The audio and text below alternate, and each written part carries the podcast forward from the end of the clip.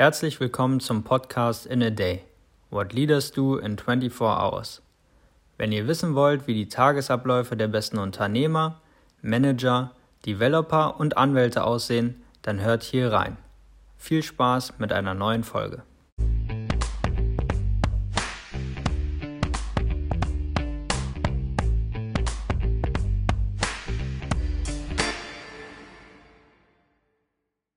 Herzlich willkommen im Podcast In a Day. Ich freue mich, dass du auch heute wieder den Weg in das Interviewformat gefunden hast, eine neue Folge des In a Day Podcast. Ich freue mich auch, einen neuen Interviewgast begrüßen zu dürfen heute, Alexander Cordes. Er wird uns viel über seinen Werdegang und seinen Arbeitsalltag erzählen und ich begrüße ihn hier im Podcast. Hallo Alexander. Hi Timo, herzlichen Dank für die Einladung. Ja, Alex, lass uns doch direkt einsteigen mit deinem Werdegang. Was machst du genau? Erklär uns das doch mal. Ich bin Managing Partner bei Gaudi Advisors. Gaudi Advisors ist eine Kommunikationsberatung. Ich denke, eine der führenden in Deutschland und ist Partner geführt. Das bedeutet, der Managing Partner ist derjenige, der auch ähm, beteiligt ist in der Company und deswegen äh, gibt es immer eine unternehmerische Motivation auch an dem, was man arbeitet und worum man arbeitet. Das ist im Wesentlichen das, was ich jetzt mache. Wie bist du denn dahin gekommen? Nimm uns mal ein bisschen mit auf deinen Weg vielleicht nach deinem Abschluss, den du gemacht hast. Was waren so deine ersten Stationen und was hat dich vielleicht auch motiviert, damals diesen Weg einzuschlagen? Also was mich immer motiviert hat, schon damals irgendwie als Schülersprecher in Bremen, wo ich aufgewachsen bin, war dieses Umfeld aus Wirtschaft, aus Politik und aus Medien. Und im, im Nachhinein gibt es einen roten Faden. Vielleicht war der zum Beginn immer nicht ganz klar. Ich, für mich war wichtig, so ein Studium Fundamentale zu haben. Da hat sich irgendwie Jura angeboten und Volkswirtschaft. Ich habe dann Jura gemacht in Münster. Bin äh, da parallel immer als, als Zeitungsjournalist äh, aktiv gewesen. Und das sind so die beiden Schienen, die mich immer begleitet haben. Dann gab es früher, und das gibt es aber auch noch immer zwischen dem ersten und zweiten Staatsexamen Jura so eine Wartezeit. Und da bin ich für ein Jahr in Brüssel gewesen als Assistent einer Abgeordneten im Europäischen Parlament. Das fand ich äh, sehr spannend und äh, das hat mich immer, diese Konnektivität hat mich immer gereizt, sowohl zur Politik als auch zu Medien. Habe dann das zweite Examen gemacht unter anderem gibt es da so eine Wahlstation und war dann dort in Indien äh, in der ausländischen, der deutsch-indischen Außenhandelskammer und habe äh, Bombay kennengelernt und das hat mich sehr, äh, sehr fasziniert, weil ich dachte, es brauchte mal eine internationale Erfahrung. Studiert habe ich Jura in Münster und in England, in Sheffield, weil mich das immer fasziniert hat, ähm, auch fremde Kulturen und fremde Perspektiven für mich zu erleben. Äh, bin dann gegangen nach Berlin und bin da bei einer Kommunikationsagentur gewesen und habe da sozusagen PR gelernt und äh, verstanden. Das war so rund 2003, glaube ich, habe ich damit angefangen und das hat mich immer mich interessiert. Äh, vor allen Dingen, weil es damit begann, glaube ich, dass Kommunikation und Public Relations so eine Professionalisierung genommen hat. Äh, das ist gar nicht so lange gewesen nach dem Umzug des, ähm, der Regierung, des Regierungssitzes von Bonn nach Berlin. Äh, und damit habe ich eigentlich angefangen an dem Bereich Public Affairs. Ähm, hat sich damals für mich angeboten, weil es einen großen amerikanischen Kunden gab für diese Agentur, der im Bereich Urheberrecht aktiv war. Und das war eigentlich eine ganz interessante Schnittstelle zwischen äh, Recht zum einen äh, und äh, Public Affairs, Public Relations, Öffentlichkeitsarbeit zum anderen. Urheberrecht ist dann ja in den letzten Jahren nochmal von zentralerer Bedeutung geworden äh, durch Social Media und durch, durch, durch äh, alle Digitalisierungs- und Online-Angebote. Und das hat mich damit fasziniert, bin dann äh, nochmal einen Schritt weitergegangen und habe Finanzkommunikation gelernt, gemacht. Das bedeutet im Wesentlichen zu kommunizieren für börsennotierte Gesellschaften, wie Axel Springer beispielsweise auch eine ist. Und da gibt's halt so ein klassisches Zielgruppenset, äh, natürlich äh, Finanzjournalisten zum einen, Wirtschaftsjournalisten zum anderen, aber auch Analysten und Investoren. Und dieses Umfeld fand ich halt immer spannend, vor allen Dingen im Bereich dann Merger und Acquisitions, also Firmenübernahmen, Firmenfusionen, Firmenverkäufe, weil es da immer eine Menge zu kommunizieren gibt und Kommunikation auch tatsächlich von so einer erfolgskritischen Bedeutung und Relevanz ist. ähm, weil es eben nicht nur darum geht, irgendeine Pressemitteilung aufzuschreiben, sondern es geht im Wesentlichen aus meiner Sicht darauf, äh, die richtigen und wesentlichen Argumente für eine Sache zu finden, zu positionieren und sie auch so vermitteln, dass die, die es verstehen sollen, auch verstehen. Das ist so ungefähr der Weg gewesen, den ich in der Kommunikation gemacht habe. Bevor ich zu Gaudi kam, gab es zwei Stationen, die für mich nochmal prägend waren in einem Unternehmen, nämlich das eine für die Commerzbank zu arbeiten und dort für den Vorstand in allen strategischen Fragen und in allen Fragen rund um Finanzkommunikation und zum anderen danach für ThyssenKrupp und deren Forschungs-, dessen Vorstandsvorsitzenden.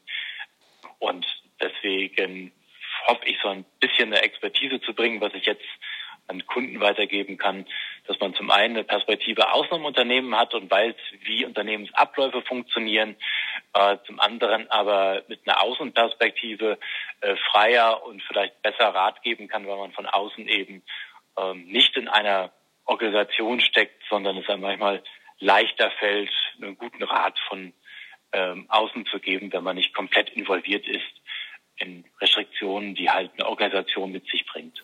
Das auf jeden Fall. Aber vielleicht magst du uns auch noch ein bisschen weiter ja, mitnehmen in deine Tätigkeit jetzt bei Gauli. Also vielleicht kannst du noch mal ganz kurz sagen, was genau ihr macht. Du hast ja viel über Communications gesprochen gerade.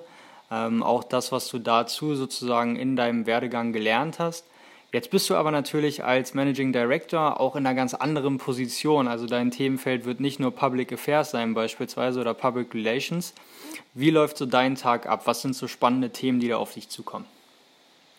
Also das, was ich mache äh, und das, was Gaudi macht, habe ich vier, Schwerpunktthemen. Das eine ist klassisch Unternehmen, beispielsweise aus dem DAX oder aus dem MDAX, äh, zu beraten in allen Kapitalmarktkommunikationen. Da gibt es die Quartalspressemitteilung, die Bilanzpressekonferenz einmal im Jahr. Ein zweiter Schwerpunkt ist tatsächlich das, was Kollegen im Büro auch in Berlin vor allen Dingen machen, Public Affairs, politische Themen zu beleuchten. Das dritte ist, ähm, Organisationen zu begleiten, wenn sie durch eine Transformation, durch eine Änderung, durch einen Change gehen.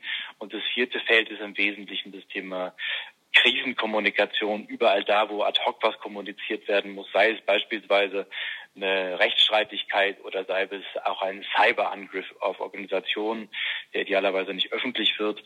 Das sind Themen, mit denen wir uns beschäftigen. Als Managing Partner gehört natürlich zu meinem äh, Business auch ganz wesentlichen, äh, neue Kunden zu überzeugen äh, davon, dass es gut ist, gemeinsam zu arbeiten und dass man mit der Dienstleistung, die man hat, nämlich eine Beratung zu geben in allen Belangen der Kommunikation für Führungskräfte, für Vorstände, für Kommunikationschefs, tatsächlich ähm, ein Sparringspartner zu sein und jemanden zu überzeugen, hey, es ist gut, äh, wenn man den Blick von außen hat, und wir bringen meist zwei Dinge ein in diesen vier Fällen, die ich beschrieben habe. Zum einen eine Expertise in Dingen, die klassische Unternehmen nicht alltäglich machen.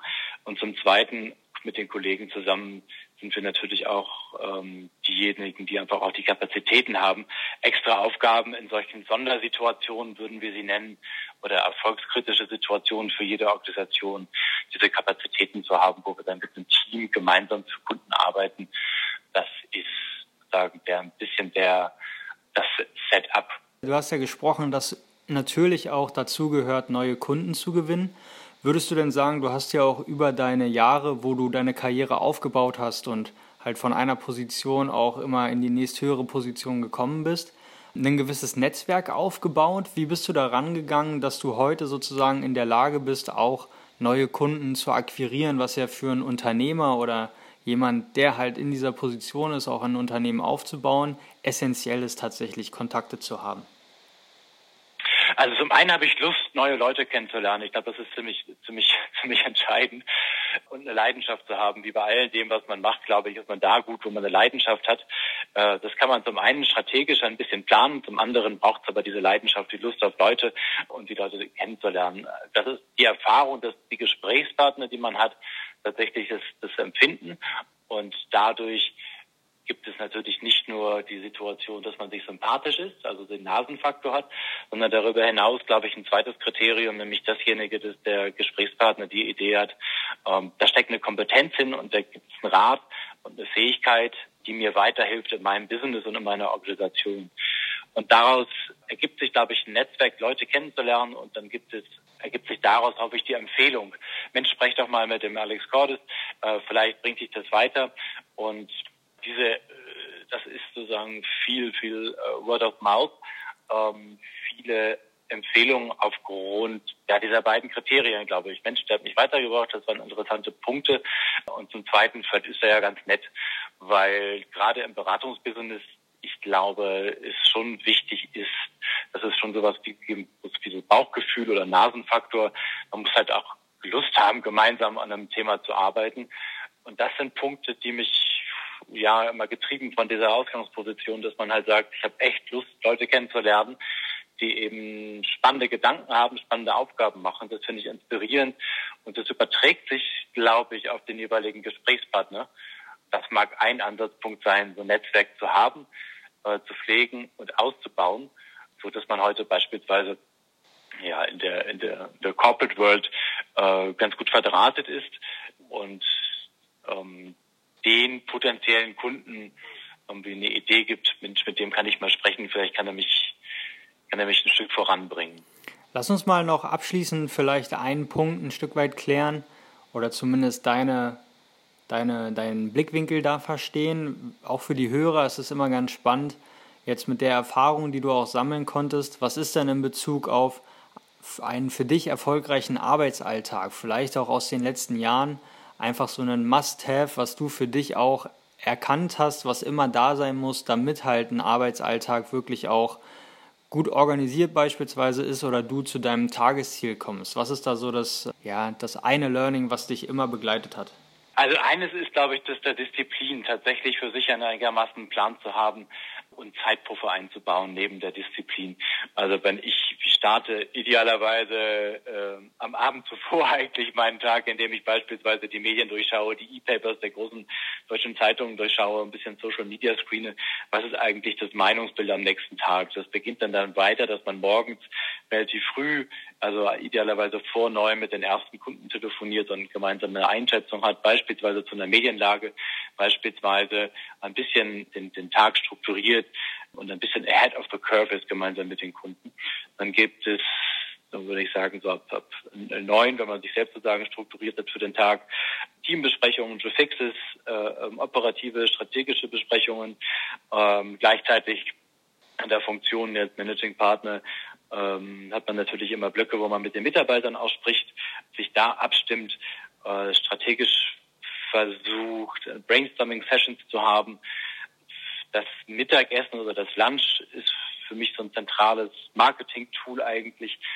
Ähm, das steht relativ fix am Tag. Und äh, wichtig scheint mir immer zu sein, dass man über den Tag hin halt sich den Kalender nicht komplett zuballert, in Anführungsstrichen, sondern halt immer irgendwo über Outlook sich Pausen reinsetzen lässt oder reinsetzt und vielleicht über den Tag verteilt wirklich äh, drei oder vier Halbstunden-Slots hat, wo man äh, einen Puffer hat und wo man auch Zeit hat, sich einmal zurückzulehnen, aus dem Fenster zu gucken und ein bisschen Muße genießt, weil man, glaube ich, sich schützen muss täglich, vor allen Dingen in so einem Business, wo man morgens nicht genau weiß, äh, was man mittags macht und wo immer Ad-Hoc-Situationen entstehen, ähm, dass man A, dafür Puffer hat, aber B, eben auch einen Puffer hat für Muße, damit man nicht komplett in so einem Hamsterrad untergeht. Und äh, wenn es da um Disziplin geht, ist, glaube ich, ein wichtiger Punkt in meinem Business, dass man darauf achtet, genug zu schlafen. Äh, weil das sehe ich bei vielen äh, Persönlichkeiten in absoluten Spitzenpositionen, in Führungspositionen, dass man halt für sich sehr stark priorisieren muss, was ist wichtig, wo lege ich meine Priorität und dass man auch noch genug Zeit findet, um nachzudenken, weil sonst findet jede Kreativität oder jeder Impuls, der etwas anderes ist als nur abarbeiten. Auf jeden Fall. Ich glaube, du hast hier nochmal ganz schön zusammengefasst, dass es einfach auch wichtig ist, egal in welcher Position ich mich momentan befinde, egal ob ich Geschäftsführer bin oder halt momentan noch sehr im operativen Doing unterwegs bin, mich einfach auch mal ein bisschen rauszunehmen und mal von oben auf das rauf zu gucken, was ich eigentlich tagtäglich tue, um auch bewerten zu können, wo ist eigentlich mein persönliches Ziel, wo will ich das Unternehmen vielleicht hinbringen, wo will ich meine Position auch ein bisschen verorten, um dann die nächsten Schritte zu planen. Ich danke dir ganz, ja. ganz herzlich für deine Einblicke und ähm, freue mich, dass du hier neue Impulse und Informationen reingebracht hast und wünsche dir weiterhin viel Erfolg für die Zukunft. Danke dir. Herzlichen Dank. Bis dann. Tschüss.